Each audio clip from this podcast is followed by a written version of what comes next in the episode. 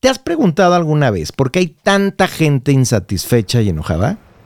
Si pudiéramos parar un poco la mente acelerada, nos daríamos cuenta de que estamos metidos en un círculo vicioso, que nos exige ser alguien y que nos obliga a tener que ser mejores, superiores, exitosos, ganadores, de forma tal que nos sentimos inducidos a comprar discursos ideológicos de toda la ya, con sus métodos y artefactos incluidos, con el fin de ser cualquier sujeto teórico menos nosotros mismos, para luego despertar cualquier día, enterándonos que la depresión entre universitarios sigue creciendo a pasos agigantados, que Don Popular acaba de volarse la tapa de sesos y que el más ganador vive angustiado por el miedo a perder, y que nosotros al sorprendernos hastiados empezamos a comprobar que ganar no es siempre disfrutar, y que después de disfrutar no siempre nos sentimos bien por dentro.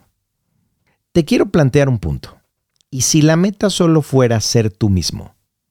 ¿Y si el viaje consistiera en ir conociéndonos más a fondo, en ir descubriéndonos de a poco, con todo y a pesar de todo?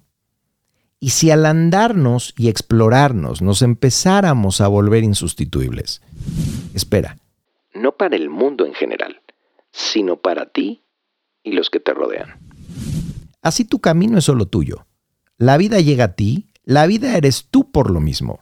Si no trabajas lo tuyo, no tendrás nada esencial que darte, ni podrás darle nada esencial a los demás.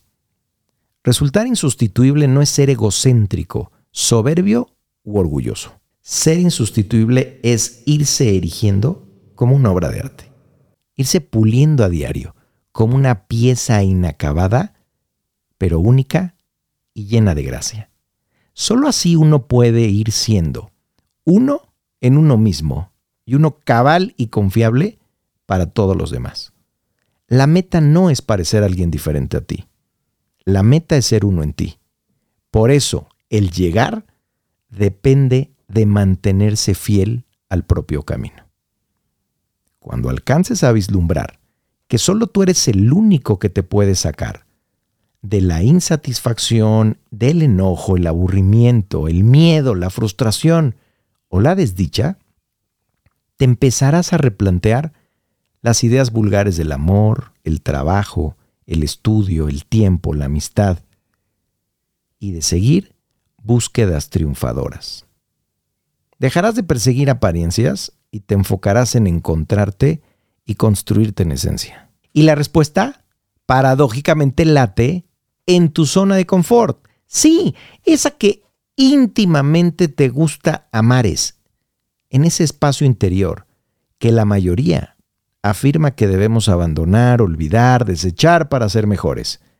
No desestimes tu zona de íntima preferencia, no la abandones sin pensarla, explorarla, despejarla y expandirla. En ella irás encontrando tu real caja de herramientas, socialmente operativas, tus intrínsecas capacidades y tu poder de hacer, tus fuerzas creativas, tus fuentes de alegría y satisfacción.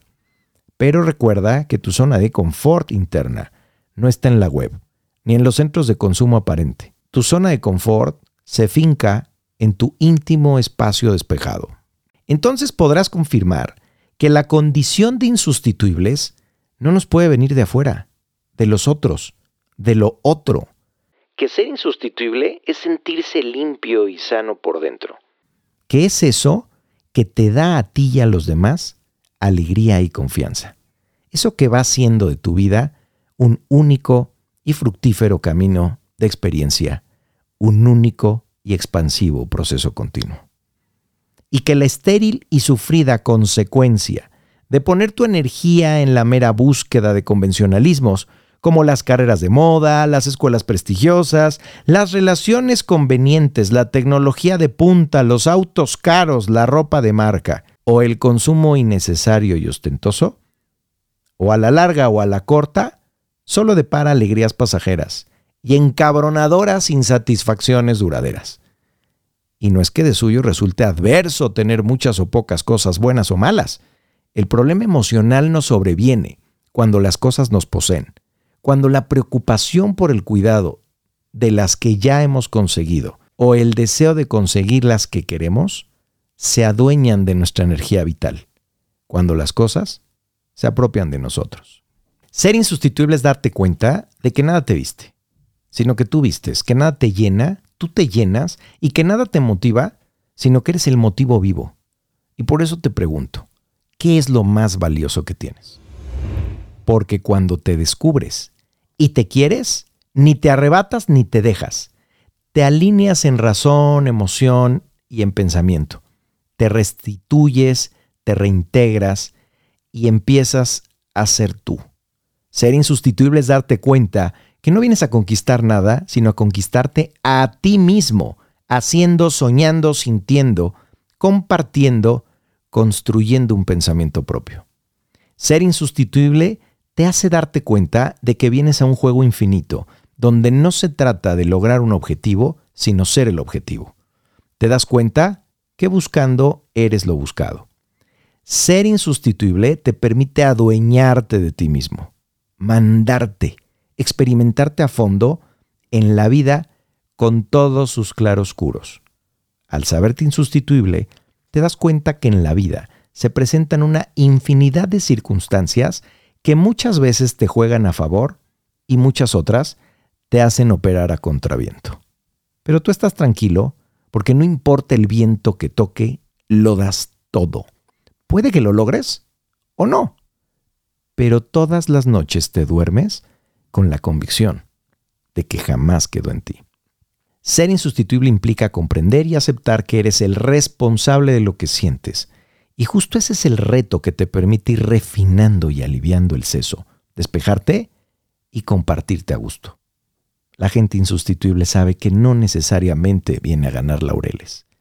Ya ha descubierto en sí que la razón de vivir estriba en ir cumpliendo con el único objetivo vital, vivir alimentando cada día el alma con alguna que otra gota de conciencia. Por lo mismo, cada día aprende algo nuevo y en cualquier momento le cae un 20 en donde sea. La gente insustituible aprende y al aprender enseña aprende a recibir y aprende a dar. Por eso pueden gozar a fondo la dicha de sentir agradecimiento. Los insustituibles no piden atención, sino que la dan y la generan, no más siendo ellos mismos. Ser insustituible implica ver que los paraísos y los infiernos viven en nosotros, pero también en los otros, y no en las cosas. Por eso a diario se va aprendiendo a cómo convivir lo más armoniosamente posible con los demás, a decir sí cuando es sí y no cuando es no, a elegir con quién intimar y con quién no. Muy idealista dirán algunos aviondos, y quizá pueda parecerlo, y hasta puede que tal vez tengan alguna razón por fuera, pero aceptar el punto de vista ajeno sin abandonar el propio es parte de ir siendo insustituibles. No más hay que atreverse a hacerlo.